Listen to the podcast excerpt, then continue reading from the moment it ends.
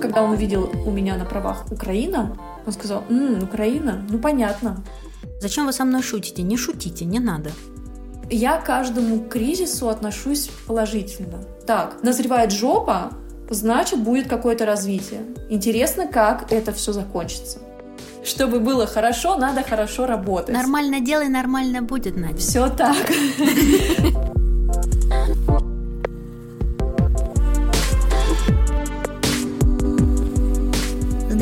дорогие слушатели подкаста «Взяла и сделала». Спасибо большое, что включили этот подкаст. А это значит, что вы слушали подкаст раньше и вернулись, чему я безмерно рада. А если вы впервые слушаете мой подкаст, здравствуйте, и я очень рада, что вы присоединились ко мне сейчас, когда идет специальный сезон. Я Наташа Чернова, автор и ведущая подкаста уже полтора года. Этот сезон я задумала и начала записывать в середине марта. Продолжаю встречаться и разговаривать с женщинами, которые строят бизнес и карьеру в разных городах России. Бизнесы и карьера у всех разные, города разные. Объединяет нас то, что мы все глубоко переживаем, что происходит сейчас в Украине. И сейчас мы не просто обсуждаем, как заниматься любимым делом, а как заниматься любимым делом, когда привычный мир рушится. Ну, вернее, он уже обрушился. Мне видится важным фиксировать эти истории, а разговаривать не только про бизнес, но еще и делиться тем, что мы чувствуем и как переживаем катастрофу, которая свалилась на нас всех. Хочется бесконечно близко и искренне общаться со всеми, доверять, слушать, обниматься, шутить. Главное, чтобы было хорошо во время разговора и участницам, и слушателям. А после разговора нам всем было о чем задуматься. Очень хочу, чтобы истории моего подкаста сейчас вас объединяли, и ссор и разногласий было поменьше. Этот выпуск получился, на мой взгляд, легким и полезным. Знаете, бывает так, поговоришь с другом и, кажется, знаешь, что делать дальше. И в условиях, когда чувствуешь абсолютную беспомощность и не можешь повлиять на происходящее вокруг, такие истории очень поддерживают и помогают найти точку опоры. Если вам нравится слушать мой подкаст, если откликаются темы, которые мы обсуждаем с другими участницами подкаста, подписывайтесь на мой подкаст на всех платформах. Если вы еще не подписаны, ставьте оценки и звездочки и сердечки. Оставляйте комментарии, пишите про наш подкаст в соцсетях. Все это очень поддерживает меня и мою команду, а еще поднимает подкаст в разных рейтингах, и его видят больше слушателей. А значит, слушают больше. И я благодарю компанию 2GIS, партнера этого выпуска. Вместе мы подготовили специальную рубрику, из которой вы узнаете о новых возможностях для бизнеса. Кажется, сейчас это очень ценно. А теперь слушаем новую историю. Сегодня у меня в подкасте Надя Пигарева, специалист по коррекции и психическому здоровью собак и основательница школы ПИБО. Надя, привет. Всем привет. Как твое настроение за последние полтора месяца? В первый месяц я выпала, мне кажется, из гнезда. Не думаю, что это как-то отличается от большинства людей в нашей стране, за пределами нашей страны. Через какое-то время начала приходить в себя. Удивилась, что мне стало интересно, что поесть, что поделать. В общем, начала какие-то эмоции получать положительные, начала думать. Даже в какой-то момент захотелось поработать. Я поняла, что, кажется, мозг психика начинает восстанавливаться, и это нормально. То есть это нормально, и так и должно быть, несмотря на какие-то политические или не политические взгляды. Ты где сейчас живешь? Я сейчас в Москве. И пока не планируешь никуда уехать? Мы планировали уехать э, задолго до произошедшего, а теперь еще и усиленней планируем, делаем уже какие-то прям реальные шаги к тому, чтобы уехать. Я впервые про Надю узнала в 2020 году. Никогда до этого не слышала о существовании специалиста по психологии, по психическому здоровью для животных. То есть для меня, вот так, как вы сказали в интервью Wonderzine, для меня есть один человек, специалист, кинолог. Это дяденька или тетенька в камуфляже, очень строгий, который, не знаю, очень-очень громко что-то говорит и всем приказывает, он за забором, или там за решеткой, и все это на площадке происходит. Теперь я, конечно же, знаю, что есть вот такие специалисты, как Надя. С Надей я хочу поговорить на две темы. Первое, как вообще бизнес будет развиваться или сохраняться, или останется ли вообще после всех событий, произошедших за полтора месяца. А во-вторых, э, мне любопытно, как собаки реагируют вот на стресс, на который мы отреагировали так, как вот сейчас сказала Надя. То есть мы выпали из гнезда. Я сначала тебя спрошу, у тебя сколько собак? Две собаки. Такса и ирландский терьер. У меня за всю жизнь было две собаки. Первая Ньюфаундленд, огромные, 100 с лишним килограмм, это Наташа пришла к родителям на втором курсе и сказала, можно мне собачку? И мне принесли собачку. Щенок больше, чем такса твоя взрослая, как ты понимаешь. Мы его таскали в сумке, пока он был непривитый, а потом он таскал меня по парку на поводке, когда я выводила его зимой гулять, потому что когда он бежал, я бежать уже за ним не могла, поэтому мне было проще лечь. И он был очень сердитый довольно агрессивный с окружающими. При этом нам говорили, ну это же порода такая, она должна быть доброй. Кому она что должна, я не знаю. Но когда родился мой сын, эта собака проявила себя как бабушка. То есть можно было оставить коляску, сына, деньги, все можно было оставить, рядом посадить собаку, он не, не двинется с места. А вторая собака у меня появилась у сына, когда я залезла на горы. У меня был заряд на телефоне совсем малюсенький, и мне позвонил сын и сказал, мама, мне бабушка купила собачку. Все, и заряд кончился. Так мы приобрели собаку, которая по паспорту чихуахуа, а по виду маленькая овчарка. Она никогда не была чихуахуа. Это я для чего тебе рассказываю, что в каком-то контексте я могу говорить про собак, у меня есть небольшой опыт.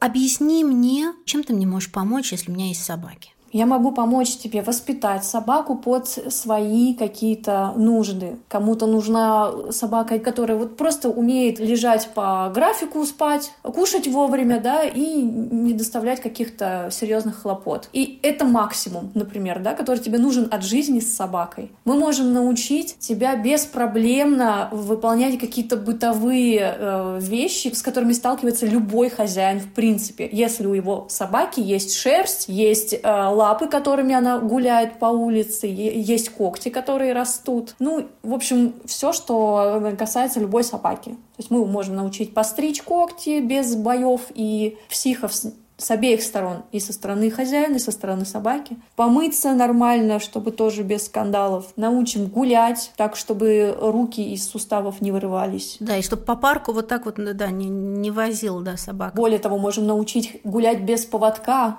выполнять команды, если вдруг они тебе очень нужны. Вы святые. Скажи, пожалуйста, как это проходит? Вот расскажи какой-то кейс. Прихожу я, значит, к Наде. И вот, вот отсюда какой-то такой. У нас есть несколько видов услуг. Есть, которые прям совсем-совсем точечные, то есть доступны минимальному количеству нашей э, целевой аудитории. Есть э, те, которые э, с, не, с, с меньшим э, финансовым таким входом э, материальным, да, то есть более бюджетные, они рассчитаны на большую аудиторию. Это онлайн-услуги, это курсы разных тем, и дрессировка, и бытовое воспитание, и э, комфортная прогулка. Это все разные вещи, и мы э, каждой проблеме пытаемся подходить и точечно, и комплексно. Все зависит от того, что конкретно человеку нужно. Хочется ему сразу всю какую-то объемную программу. Вот, пожалуйста. Хочется с какой-то конкретной проблемой поработать. Можно не тратить время и деньги на комплекс, да, можно пойти в какую-то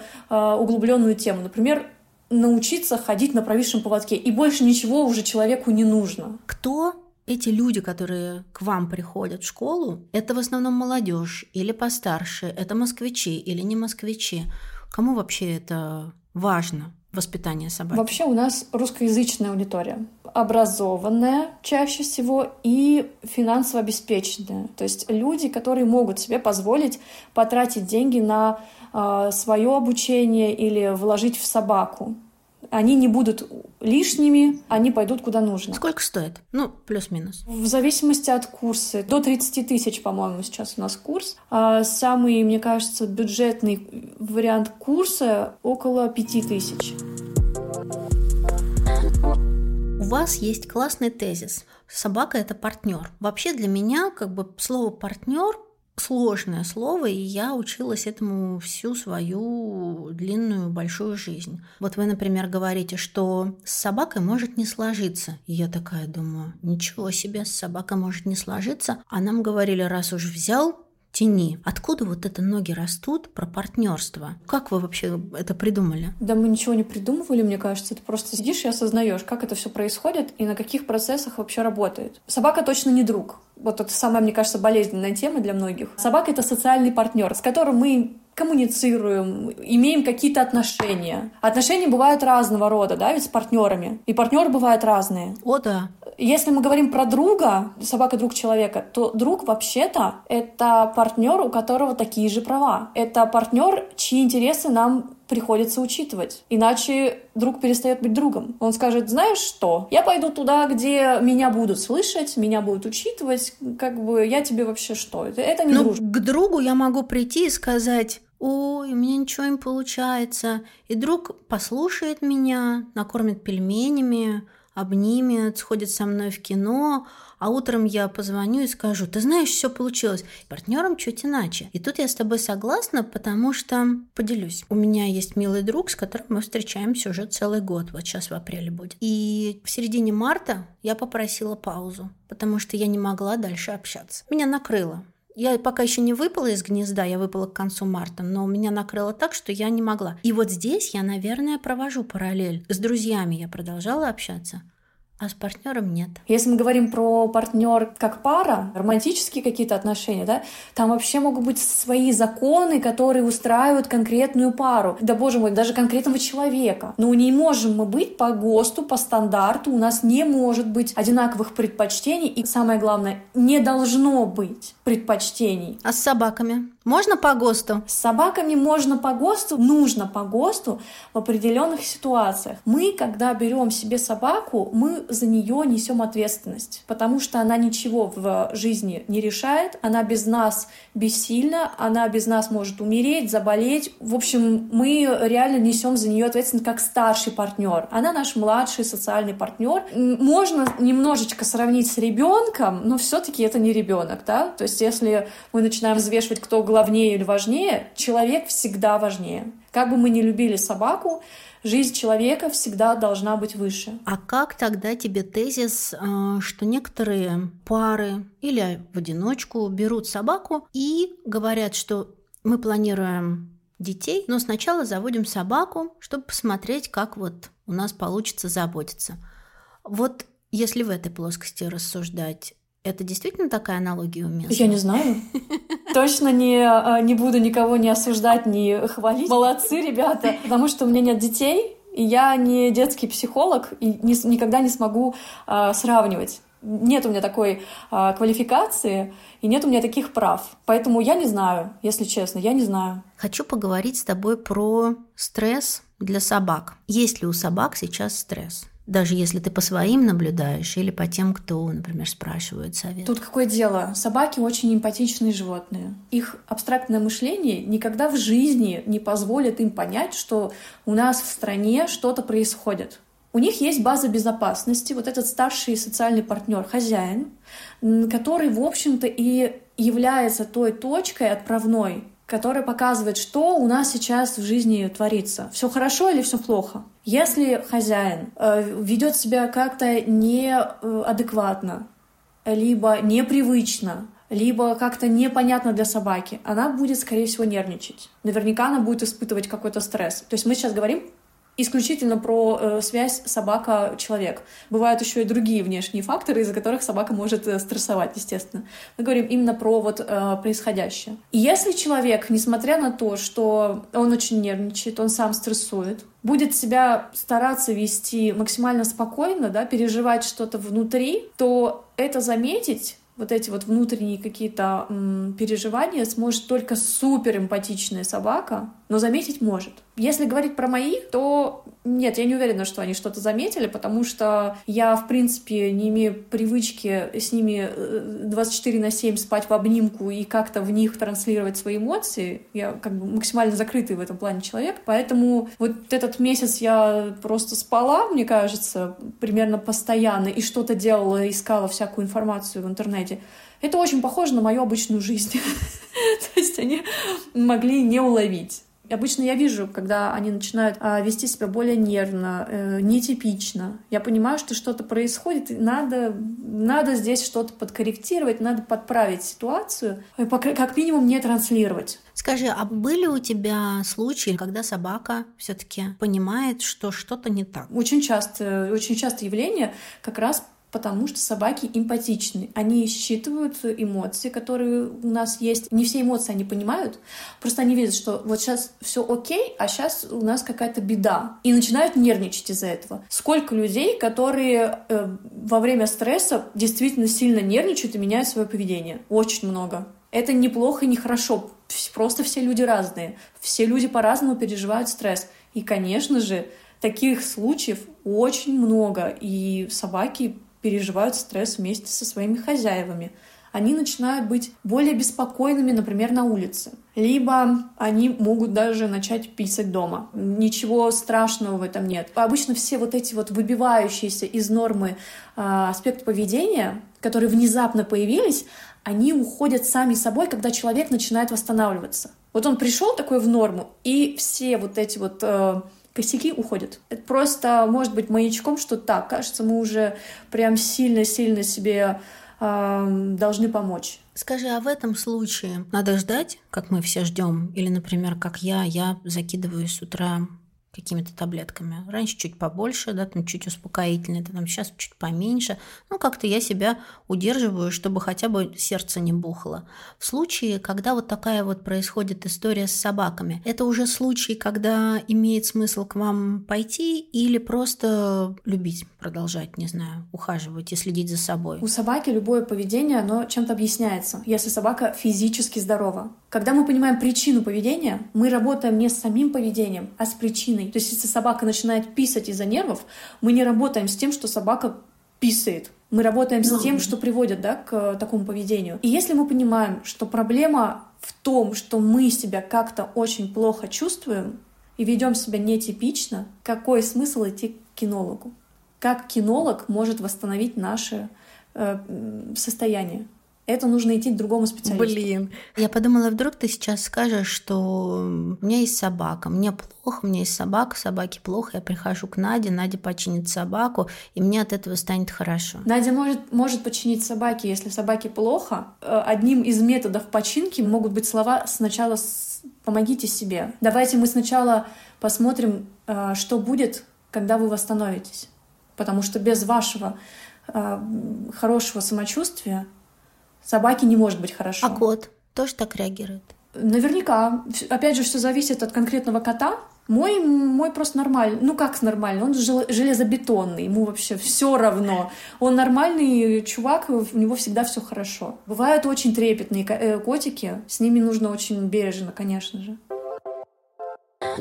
У меня вопрос про санкции ограничения, про то, в каких э, других условиях условиях мы оказались э, в своем обычном месте. Как то, например, мои сотрудники побежали покупать корм для котов, которым они обычно питаются, или побежали покупать что-то для собак, чем они обычно пользуются. Как на тебе это сказалось, что ты заметила, и что прилетело по бизнесу? Меня пока не сильно коснулись санкции. Это не значит, что они не коснутся в принципе понятно, что вот куда-то полететь, куда-то поехать, это уже реально проблема. Это стало минимум два раза дороже. Летать, путешествовать я очень люблю. То есть я считаю, что в, да в данном случае санкции на меня повлияли. Я не стала закупать корма, ничего впрок не было у меня закуплено, и подумала, что наверняка это все стандартная паника, которую нужно просто пережить. А если даже это не паника, все равно какая-то альтернатива будет на рынке, и от нее и будем плясать, потому что, ну, перед смертью не надышишься. Закупим мы сейчас эти корма,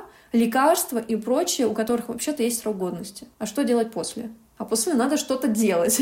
И вот тут как бы почему бы не начать делать прямо сейчас? Зачем это все оттягивать? Насчет бизнеса тоже ничего не поменялось все соцсети на месте, да, при определенных условиях. Там VPN работает прекрасно. Да, у многих э, отписок много было, конечно же. Это логично. Плюс выключена реклама сейчас э, через Google, что добавляет много сложностей. В каком плане? Это отток. Мы не можем рекламировать в Фейсбуке, в Гугле В Гугле мы не можем, потому что мы не можем физически, да, у нас нет таких э, карт, которыми можно оплатить. В Фейсбуке мы не можем рекламировать, потому что это уже незаконно. А, но все соцсети у нас работают, у нас все в том же режиме. Я не могу сказать, что наш бизнес как-то сильно пострадал. Да, небольшой минус есть, небольшой, но он в общем-то, в рамках ожидаемого никаких вот у нас не было катастроф.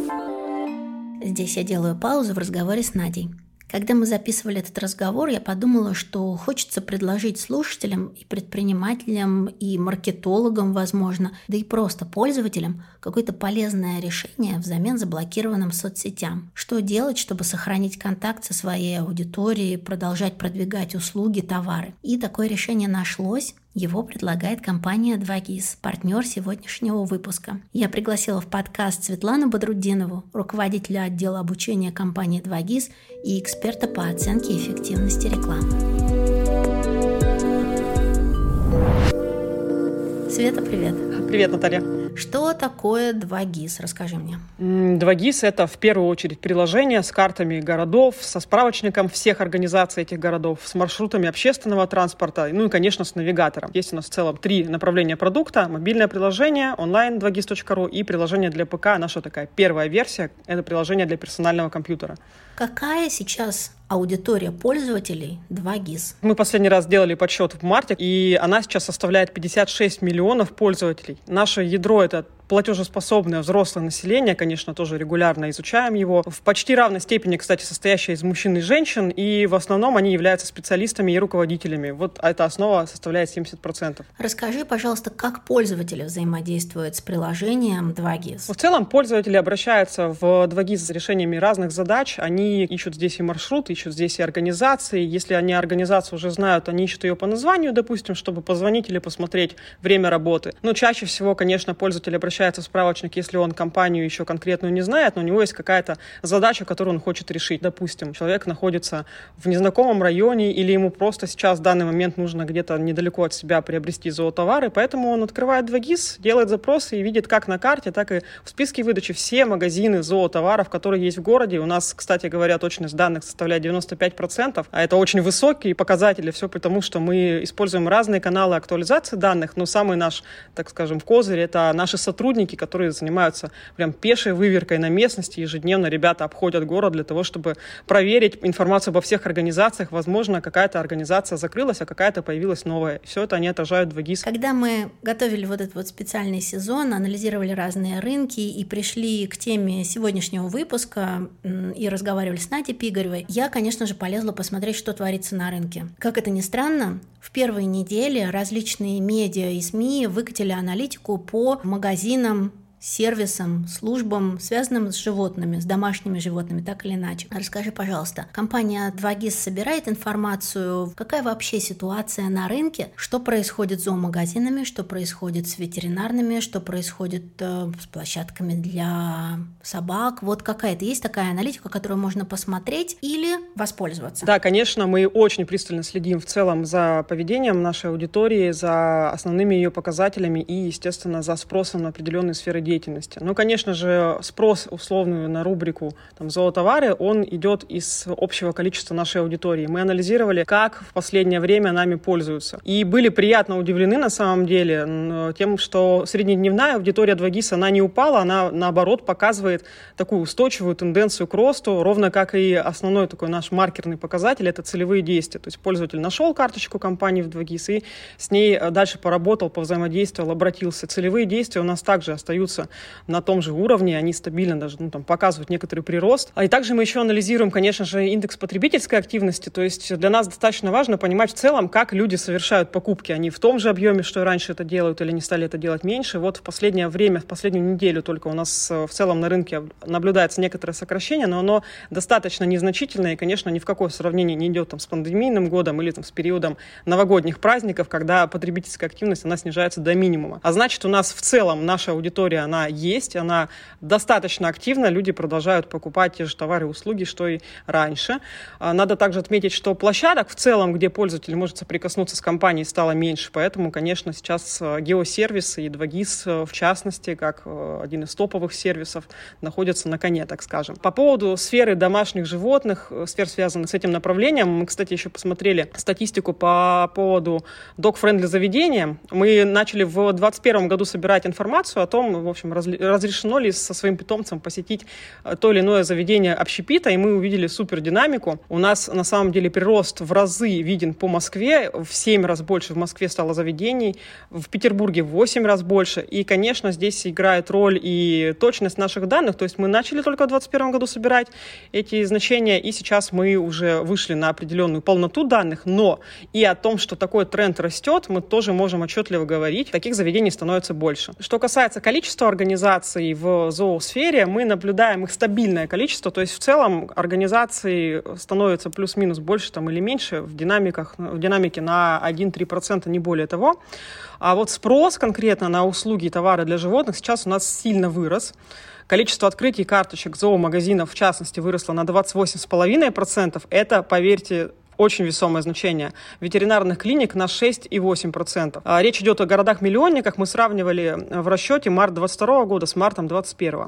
То есть рынок именно в количестве точек пока сильно не поменялся, но заметно вырос спрос. Конечно же, и тут тоже может сказываться такой фактор, как закупки в прок и стремление, стремление подлечить э, питомца своего, поставить прививки животным, пока там все не подорожало, но спрос растет, это очевидно. У меня есть интересная тоже информация. Мы когда готовились к записи этого выпуска, выпуска и а, обсуждали разговор с экспертом, режиссер монтажа сказал, что, а ты знала, например, Наташа, что только на 2GIS есть а, информация о площадках для выгула собак. Нет, я не знала, вот, поэтому это довольно любопытно, так? Да, ты не знала, а она есть. Ее как раз-таки добавляют, вот в частности, вот наши пешие специалисты, то есть ребята выезжают на местность, а, и они абсолютно все, в том в числе там воркаут-площадки, детские площадки и площадки для выгула животных, они тоже отмечают. Это очень круто, потому что найти это практически невозможно. Да, удобно.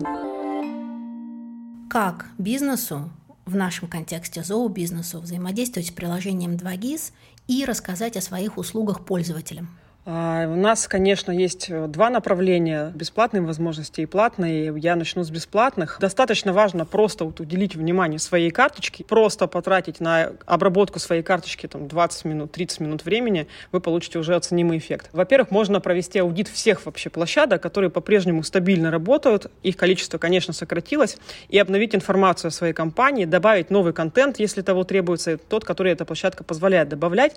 И одна из таких площадок — это геосервисы. Карта карточка компании на картах города, в частности в 2GIS, это ну, сравнимо с мини-лендингом таким небольшим, с понятной вполне структурой, в котором уже все настроено. То есть даже ключевые слова в 2GIS, они подобраны конкретно под данную сферу. Если мы понимаем, что пользователь начинает искать, делать запросы по какому-то ключевому слову, которое относится к зоотематике, при этом оно у нас не добавлено, мы самым оперативным образом его добавляем. И вот еще пять простых и бесплатных шагов, которые помогут сейчас любому бизнесу усилить свое присутствие в 2GIS. Во-первых, нужно нужно подключить столько сфер и услуг, которые позволяет эта площадка. И, конечно же, главное, это те сферы, которыми ваша компания действительно занимается. То есть, чтобы, если к вам обращается ваш клиент, он мог у вас эту услугу получить. Например, вот есть э, у вас направление вид клиника. При этом вы оказываете дополнительные услуги, и вы можете добавить еще и дополнительные рубрики, которые дадут вам охват. Например, это может быть ветеринарная лаборатория, гостиница для животных, выездные ветеринарные службы, и также можно перечислить услуги. Услуги — это так называемые фильтры в 2GIS. Если вы когда-нибудь когда-нибудь хоть что-нибудь искали в 2GIS, то вы видели, наверное, что, допустим, там в ресторанной сфере можно поставить фильтр по кухне, которая там представлена. То же самое и в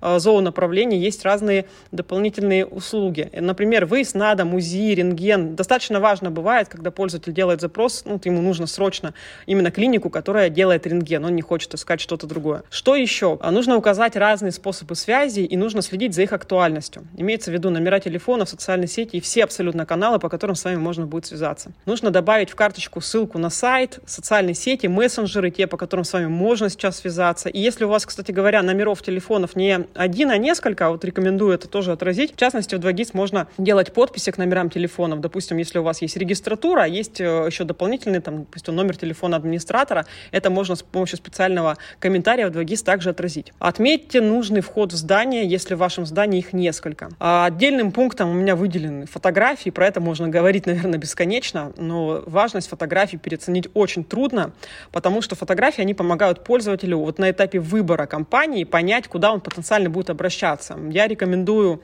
загружать, конечно же, фотографии, которую, которые помогут пользователю убедиться, что ваша компания вот та самая, куда нужно обращаться, что у вас есть удобная зона ожидания, что у вас чистые кабинеты, банально, да, это важно. Или процесс оказания услуги тоже заснять и выложить. Качество фотографий отдельный пункт. Э, очень э, важно, чтобы они соответствовали, конечно же, требованиям модерации, но они должны в первую очередь вызывать желание обратиться именно к вам. Также рекомендую вам добавить э, востребованные товары и услуги, то есть все, чем вы занимаетесь, и указать цену на них. Это важно, потому что вы можете сориентировать клиента о том, какие конкретные услуги у вас есть. Ну вот, как пример, можно, допустим, взять тоже направление ветеринарной клиники. Вот у одной из клиник, которую мы брали в качестве образца, указано там первичный прием ветеринарного врача 600 рублей или стерилизация кошки 3300. Соответственно, мы таким образом помогаем пользователю не только узнать вообще весь ассортимент, который у вас есть, но и отсекаем некоторую нецелевую аудиторию. То есть вы будете получать меньше звонков тех э, потенциальных клиентов, которым вы не нужны, которые вам не нужны. Это нормально, такие клиенты тоже бывают у нас. Допустим, им нужна какая-то другая услуга. Еще отдельный пункт про отзывы. Нужно мотивировать своих клиентов их оставлять, потому что компании с хорошим рейтингом, они несколько выше поднимаются в поисковой выдаче, выше, чем их а, конкуренты. Поэтому что нужно делать? Конечно же, напоминать о своим клиентам о важности обратной связи. Можно в личном кабинете 2GIS э, скачать и распечатать стикер с призывом оставить отзыв, на входной группе его разместить или рядом с кассой. Ну, в общем, там, где э, большое количество ваших клиентов его увидит, а лояльных ваших постоянных клиентов рекомендуется попросить лично оставить о вас отзыв. Э, ну и про платные пару слов. Платные возможности, они помогают, конечно же, привлечь больше клиентов, то есть обеспечить себе такое расширение воронки первого ее этапа охвата э, с целевой аудиторией. И, конечно же, побудить обратиться именно к вам за счет рекламных материалов. Мы называем наши рекламные опции георекламой не просто так, потому что это реклама, которую видит пользователь с учетом его интересов к определенным товарам, услугам в конкретном городе, районе, в некоторых случаях даже с точностью до улицы, если есть такая потребность у нашего клиента. Реклама будет транслироваться в результатах поиска по рубрикам, по организациям. Это такая геоконтекстная реклама. Также это могут быть различные медийные возможности, у нас также они присутствуют. Это логотипы, это баннеры, это ролики. Если вам нужно, допустим, сработать на охват и зарекомендовать себя в городе, вы хотите транслироваться на весь город, это тоже можно делать. Можно также задействовать рекламные возможности в навигаторе. В целом, я могу сказать, что рекламных возможностей очень большой перечень у нас, и поэтому выбор зависит от uh, той задачи, которая сейчас перед бизнесом стоит. Uh, у нас uh, для, за каждой компанией закрепляется персональный менеджер, и именно он задачи компании, понимая, уже делает предложение, которое поможет именно эти задачи закрыть, то есть не озвучивает весь, так скажем, прайс-лист. Помогает подобрать то, что будет компании помогать в данный момент. Есть в 2GIS еще один продукт, он скорее такой отличительный для нашей площадки, это геоаналитика. Допустим, перед вами стоит задача развития бизнеса. Вы собираетесь открывать новые точки, ну, расширять свою филиальную сеть, и вы можете воспользоваться опциями как раз геоаналитики 2GIS, потому что мы собираем большое количество данных о пользовательском поведении, и также мы собираем, конечно, данные, вот, про карту, очень высокую планку точности данных мы поддерживаем. Что позволяет делать геоаналитика 2GIS? Это визуализировать интересы пользователей на тепловых картах, допустим, посмотреть, вот в каком конкретно районе чаще всего ищут зоотовары. Это можно сделать. Можно также посмотреть анализ э, присутствия конкурентов в заданном радиусе. Вот у вас глаз пал на определенный район, и мы можем посмотреть, сколько конкурентов, сколько таких же магазинов зоотоваров там уже сейчас находится. Можно проанализировать с помощью сервиса 2GIS плотность квартир в заданном участке. Допустим, вам важно, ну а естественно в зоотоварах, это в зоотематике вообще в целом, это важно посмотреть, как много людей живет по, поодаль от вашего предполагаемого местоположения нового. И если есть такая потребность, можно посмотреть данные плотности сотрудников в организациях в этом округе. Вот такие, наверное, основные моменты. И у меня, наверное, такой вопрос с другой стороны со стороны пользователя. Возможно, в нашем случае это владельцы домашних животных или пользователи других услуг и бизнесов, которые находятся в городе. Какую информацию пользователь может получить через 2GIS? Я вот прям задумалась в ответ на твой вопрос, потому что, наверное, максимально широкий перечень, абсолютно любую информацию. Вот когда говорю о точности данных уже не единожды, не просто так, что я вкладываю в это, в это понятие? Мы насыщаем все карточки всех компаний, а это важно, кстати, в 2GIS находятся карточки абсолютно всех компаний, даже у тех, у кого сайта, допустим, нет, потому что если у вас сайта нет, вы, к примеру, в поисковике вас уже не найти. Это надо очень сильно постараться и быть на каком-то агрегаторе, допустим, присутствовать. Так вот, в 2GIS находится информация абсолютно обо всех организациях с абсолютно всеми доступными такими публичными данными для контакта с ней. Сейчас каналов для получения информации пользователям их становится меньше, ровно как и каналов, через которые этих пользователей может привлекать конкретная компания компания, конкретный бизнес. А это значит, что вот те самые данные, которые у нас присутствуют в нашем сервисе, это сайт, это номера телефонов, это социальные сети, это мессенджеры, это немаловажно, отзывы, фотографии, над повышением числа которых мы непрестанно работаем, они позволяют именно пользователю сделать выбор о том, в какую компанию обратиться. Ну и, конечно же, то, что ты отметила по поводу там, э, картографических наших объектов, э, мест для выгула собак, площадок и прочего, прочего, прочего, калитки, заборы и все, что необходимо, это, конечно же, тоже то, что помогает нашим пользователям жить в городе. Это даже наша миссия, именно так она и звучит. Мы помогаем людям жить в городе. Этим мы занимаемся. Света, спасибо тебе огромное. Спасибо, Наталья. Светлана для меня открыла целый новый дивный мир. Дорогие слушатели, надеюсь, вы тоже узнали много полезного и воспользуетесь этой информацией. Возвращаемся к разговору с Надей. Продолжат ли ваши клиенты, ученики и их родители пользоваться вашей школой или запьют в какой-то момент, да ну, мы лучше сами, потому что, ну, как бы без ветеринара нельзя, без корма нельзя, а без Нади можно? Или все-таки останутся, или как-то переформатируются пользователи? Вот какие твои ожидания? Мне кажется, что все будет примерно так же, как и сейчас. Ну, потому что те вещи, о которых ты говоришь, возможны только в условиях, когда людям не хватает на хлеб, то есть в тех условиях, когда происходят именно в экономике какие-то невероятные а, обрушения. То есть там, там, где люди вообще думают именно про выживание и ни, ни о чем больше. Но, Надя, нам такое обещают. Ну, нам обещают, тогда мы можем сходить к гадалке и узнать, что же будет. Вот это будут самые точные сведения, на мой взгляд.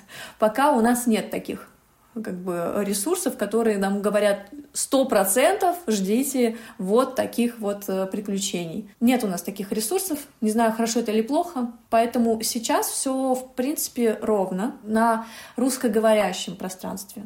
Даже, даже оплаты проходят э, через иностранные карты, через SWIFT, э, еще какие-то инструменты.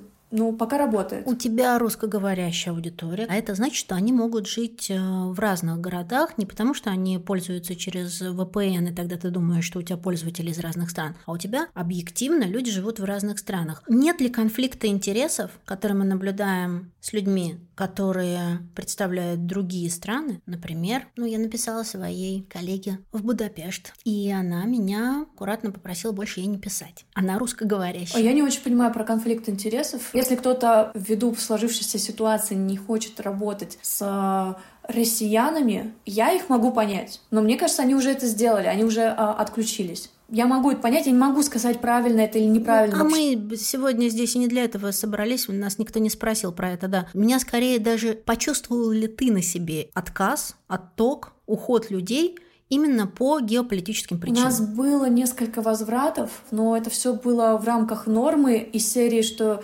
ребят, мы просто сейчас переезжаем, пытаемся уехать из страны, по-моему, даже Украина была, несколько людей из Украины. Поэтому нам сейчас деньги нужнее как бы для, для этого. Мы, абсолютно, мы всегда идем с пониманием, то есть у нас нет такого, что мы бьемся за деньги. Это легко, это не какая-то проблема никогда не было проблемой. Но всегда это было в рамках э, нормы, в, рамках этичного общения. То есть не было такого, что мы с вами не будем э, сотрудничать, потому что вы россияне. Опять же, это тоже, я считаю, нормой сегодняшнего дня, но они не транслировали это так вот, вот, вот так вот. В директы, конечно, приходили в первые недели разные сообщения. Мы, не, конечно же, не, никак не реагировали негативно, потому что Понятно, что у людей стресс, понятно, что им нужно выговориться, и хочется найти физический объект виноватый. Слушай, про иммиграцию, про людей, которые жили в России, все равно в каком городе, те, кто уезжает, они уезжают с собаками, по твоему наблюдению, или без собак? Токсично спрошу. Они их оставляют или берут с собой? И так, и так. Разные варианты. Более того, один из вариантов меня немножечко ввел в... Я даже не знаю, какое-то недоумение. Я не поняла, когда увидела, что одна из моих коллег, не из ПИБа, а просто коллега, то есть кинолог, да, уехала в другую страну, оставив собак, и сейчас она ищет кого-то, кто собак привезет. Я не могу сказать, что я как-то осуждаю, не осуждаю, потому что, ну, правда, случаи бывают разные, да, ситуации бывают разные. Непонятно, что это был за план, и мы никогда не узнаем правды. Да и вообще, какое наше дело, да? Я к тому, что Статистика говорит о том, что есть разные варианты. Есть коллеги, которые уехали вместе с собаками. Вообще куча вариантов. Я не знаю, какой вариант ждет меня. В моем воображении идеальный вариант — это я беру всех собак и кота, и мы прекрасно, без пересадок, оказываемся в той стране, в которой мы хотели бы жить. Один пункт уже а, как бы невозможен. То есть что там будет дальше, вообще никто не знает.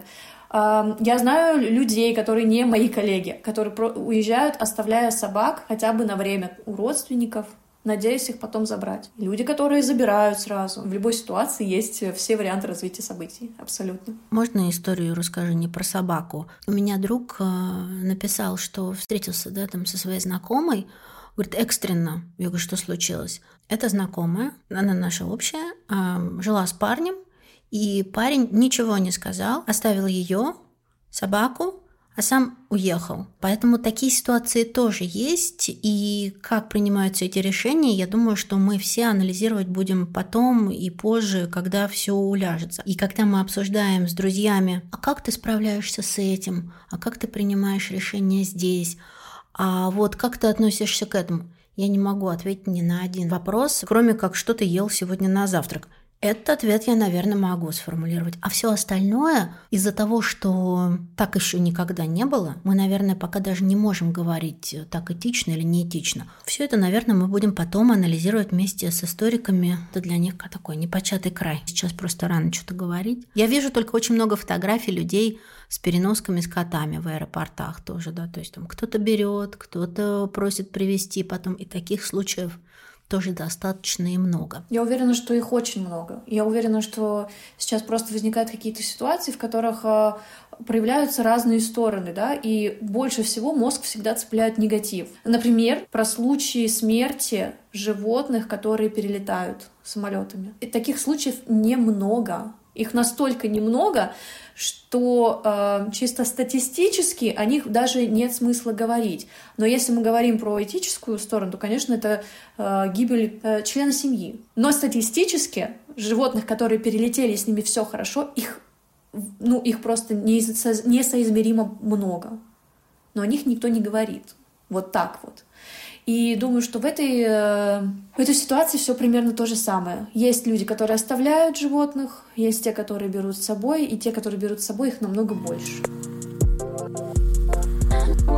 Ты уже начала говорить про соцсети, и я должна про это сказать, если у слушателей есть собаки, вам нужно обязательно подписаться на Надина сообщество. Если у вас нет собаки, нашим слушателям обязательно надо, и вы знаете, что я никогда так не говорю, и надо, и обязательно, но я вам настоятельно рекомендую подписаться, потому что, во-первых, это очень клево написано, во-вторых, это очень полезно для мышц лица, потому что когда читаешь посты и публикации в Надином сообществе, улыбка, вот это вот лицо расслабляется, стресс уходит, улыбка появляется, и кофе становится за завтраком вкуснее.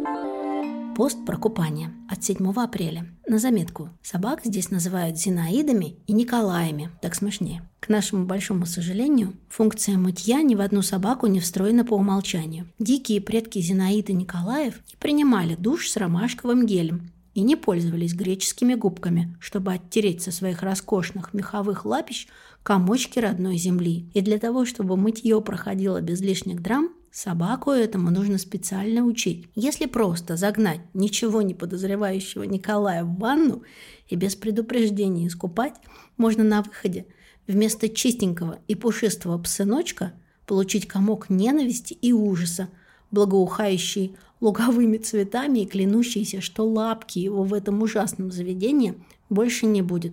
И только попробуйте предложить. Вы улыбаетесь? Я да. Кто это пишет? У нас вообще довольно большой штат. И, конечно же, каждый специалист занимается тем делом, в котором он красавчик. То есть нельзя быть и кинологом, и художником, и фотографом. А я думала, что ты все это делаешь. Ну, конечно, но тогда бы это было все не так э, хорошо, все было бы, мягко говоря, херово, потому что это невозможно. У нас есть три книги, и э, на них, особенно на последних двух, одна из них «Вот собака», еще одна «Мы погавкали». И там есть э, и автор иллюстраций, он тот же самый, что и автор иллюстраций в нашем блоге. И, в общем-то, копирайтер тоже. Это все один человек. Тексты пишет мой партнер, по бизнесу, Оксана Тюльпинова. Она автор третьей книги вместе со мной. То есть эти все имена можно найти на наших книгах, чтобы не потерять и следить за творчеством, скажем так, если вдруг очень хочется. Она пишет тексты, я там добавляю, если что-то нужно. В общем, трудится целая команда. Это не просто взял такой, написал быстренько и выпустил. Это вот целый план, Э, контент-план, все делается профессионально. Ты знаешь, это как э, ты приходишь смотреть на балет, и думаешь, как все просто. Ты посмотри, тут подпрыгнул, тут, значит, взлетел, тут махнул. Выходишь на улицу, пытаешься поднять свою тушку. Обычно мне это происходит 31 эм, декабря. Тот редкий случай, когда я хожу на балет, смотреть «Щелкунчика» перед Новым годом. И я, значит, изображаю вот эти вот па на улице, потому что меня так штырит после «Щелкунчика». Ну и мои друзья или с кем я хожу обычно посмеиваются. Это кажется очень легко и классно. А за всем этим балетными подготовками там, конечно, мы знаем, что там. Но невероятное, невероятное, поэтому большой поклон, потому что это такое, наверное, не приобретается в одночасье. Сколько времени потрачено на создание сообщества и такого вот блога, назовем его блогом? Очень сложно сказать, потому что блог сам существует, мне кажется, лет шесть. Я, я могу ошибаться, правда. Все это оттачивалось потихонечку, и какими-то даже э, постами был, проходил фильтр сообщества, когда люди были согласны или не согласны с нашей позицией, потому что они а, иногда бывают такие довольно контрастные. Мы не занимаемся прям конкретным каким-то отбором. Мы работаем мы создаем свой контент, и мы его продвигаем. То есть мы э, работаем работу. Чтобы было хорошо, надо хорошо работать. Нормально делай, нормально будет, Надя. Все так. У нас нет такого, что мы э, там дружим, не дружим. Это все такое, это, это невозможно же говорить в разрезе там 90 тысяч человек, чужих друг другу, да. Это просто это сообщество, где у людей плюс-минус схожие взгляды то есть они не дружат, да, они думают примерно одинаково, либо ищут что-то похожее вот, по поиску друг у друга, определенные какие-то, эм, как это назвать, ну не просто услуги, да, а им, например, нравится, да, действительно, как написано, в каком ключе. Ну, они просто не против юмора, Надь, потому что есть люди, кто может быть против юмора, зачем вы со мной шутите? Не шутите, не надо. Но у тебя, Надя, например, я у вас тоже в интервью Вандерзина заблокирована упомянул за заметку про ЛГБТК. Еще одна причина, почему мы собираемся Так вот, вопрос, к которому я сейчас подвожу, и я специально цитирую Вандер, ты говоришь, что мы пресекаем националистические и гомофобные комментарии, замечания и сообщения. А много ли было такого, практически никогда не происходило. Я просто уже не помню этого. Сейчас э, модерируется сообщество не мной, слава богу. Мне не хватает нервов иногда. Вот, а более стойкий человек этим занимается, более добрый, устойчивый человек, терпимый, скажем так. И не могу сказать, что были какие-то взрывные вообще комментарии. Слушай, а были какие-то реакции после 24 февраля? У нас сообщество не про это. Там даже никого не спрашивают, у кого какая позиция. У нас есть своя позиция, но мы а, принципиальны в этом вопросе. Мы не транслируем свою позицию в блоге, потому что бизнес — это бизнес. Наша задача — помогать людям, помогать. Мы зарабатываем на том, что мы помогаем людям, а не на том, что мы продаем людям. Это не, несколько разные ситуации. Они разные, хоть и звучат близко. Конечно же, провокации были, но у кого них не было? У кого? Особенно в директе. Но опять же, это тоже можно было понять. Но мы не транслируем свою позицию, потому что ей не место в нашем блоге. Были ли какие-то вбросы в, ком- в комментариях? Возможно, но разовые и ни в коем случае людей за это не обвиняли. Надя, вы уезжаете. Почему? Э, по многим пунктам, по многим. Один из пунктов — это бизнес. Мы не, мы не будем закрывать бизнес здесь, потому что русскоязычное сообщество, оно все еще функционирует, все у него, в общем-то, пока ровно, плюс-минус. Но так как реклама в Фейсбуке, в Гугле невозможна, мы решили, что мы не хотим с этим мириться, и да и зачем.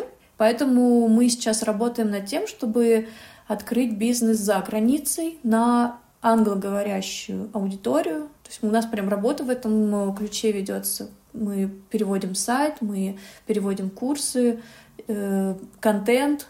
Над этим всем уже работают дополнительные специалисты которые будут сохранять наш стиль. То есть бизнес, во-первых. Во-вторых, личное, конечно же. Потому что в этой стране мне, в принципе, не было комфортно. И я слишком свободолюбивый, наверное, человек, который не согласен с несправедливостью. У меня много есть возмущений на разную тему. Недавно меня остановил ДПС, когда ДПСник увидел мои права, на которых написано «Украина», а я родилась в Ялте. Ну, то есть сейчас это Крым, это Россия. да? Опять же, я не, сейчас не транслирую, как я на этот, на этот счет, э, что я об этом всем думаю, но факт в том, что когда он увидел у меня на правах Украина, он сказал, «М, Украина, ну понятно. То есть я гражданинка России. Э, мне кажется, я всегда была гражданинкой России, насколько я себя помню. И мне вот тут человек, который, в общем-то, является должностным лицом, который должен заниматься определенными вещами, например, э, бдить э, про безопасность на дороге, да, мне говорит вот такие вещи. Живет на налоги, которые платят граждане, которых он должен охранять. В общем, для меня это все, это, это такие кирпичики, которые недопустимы. Отношение к ЛГБТ недопустимо. Очень много, в общем, очень много всего, что недопустимо что отравляет мою личную жизнь мою бытовую, вообще, в принципе, в моих глазах это отравляет жизнь. Я считаю, что так не должно быть. Я хочу жить там, где, да, другие проблемы, естественно, конечно же, другие сложности, но мне бы хотелось, чтобы с правами человека все было хорошо. Базовые права, базовая безопасность должна работать. Что ты думаешь про свое будущее? Ты будешь заниматься собаками? Да, почему нет, пока это все работает. Я, я не знаю, если честно, я не знаю, потому что моя жизнь кардинально меняется каждые два года что-то новое, пока что в лучшую сторону. И вообще любой кризис, который происходит, а их очень много было за весь вот за весь срок бизнеса очень много. Это были серьезнейшие кризисы, которые обычно бизнесы не выдерживают. Это было и расставание партнеров, в принципе, такое, что могло все порушиться. Это был э, коронавирус, просто снес ма- массу бизнесов. А, во время пандемии. Сейчас тоже многие бизнесы закрылись, не выдержали, либо откатились э, туда, откуда им расти очень долго. Я к каждому кризису отношусь положительно. Да, э, с одной стороны, это звучит как бы бесчеловечно, потому что ну как чужое горе может кому-то там показаться радостным. Я не говорю про чужое горе, я говорю про то, с какими проблемами экономическими, политическими сталкивается тот или иной объект или субъект, и что он может с этим сделать. И вот каждый раз, сталкиваясь с каким-то э, дном, бизнес рос. Он просто разворачивался на 180 градусов и превращался в что-то более мощное, более качественное, что меня больше всего эм, радует, то, что уровень качества повышался, повышался, а в связи с ним э, рос и доход. За счет чего это происходило, Надя? Развитие, переоценка ценностей, смена коллектива, на каждый раз на более профессиональных э, людей, которые более качественно выполняют свою работу, это дает огромный выхлоп. То есть это стоит того. Это стоит пережить. В личном плане то же самое. Я всегда люблю кризисы, потому что когда ты наконец-то ногами достаешь до дна, ты можешь от него оттолкнуться. И Поэтому кризисы меня, с одной стороны, конечно же, страшат, потому что, ну, а, ну как это, как это можно радоваться тому, что всем кранты, да? А с другой стороны, у меня уже практически иммунитет. Я понимаю, что так, назревает жопа, значит, будет какое-то развитие. Интересно, как это все закончится. То есть это я говорю именно в разрезе не этических каких-то норм, да, вне, вне их, потому что я сама в ужасе от происходящего, но другой, другая часть мозга говорит, что давайте посмотрим, чем это закончится. Наверняка чем-то интересным. Я говорю только про, только про себя и про свой бизнес, конечно. У меня будет э, совершенно не конструктивный вопрос. Такой, который, возможно, даже спровоцирует, если получится нас с тобой ответ. Люди, у которых есть домашние животные, они добрее? Нет, они мало чем отличаются от людей, у которых нет домашних животных. Я могу ошибаться. Опять же, что такое злой человек? Это же нужно разбираться, что это так, что есть злость, откуда она взялась, как она классифицируется, откуда вообще растут ноги у нее. Может быть, дело вообще не в том, любит человек животных или нет, а каких животных, да, а, а как долго он их любил, а что случилось с теми, у кого нет животных. Это же такой огромный срез, нужно думать у меня, не, у меня столько мозга нет и таких знаний. Мне просто кажется, что злой человек прекрасно может заводить питомник э, чихуахуа. Спасибо тебе.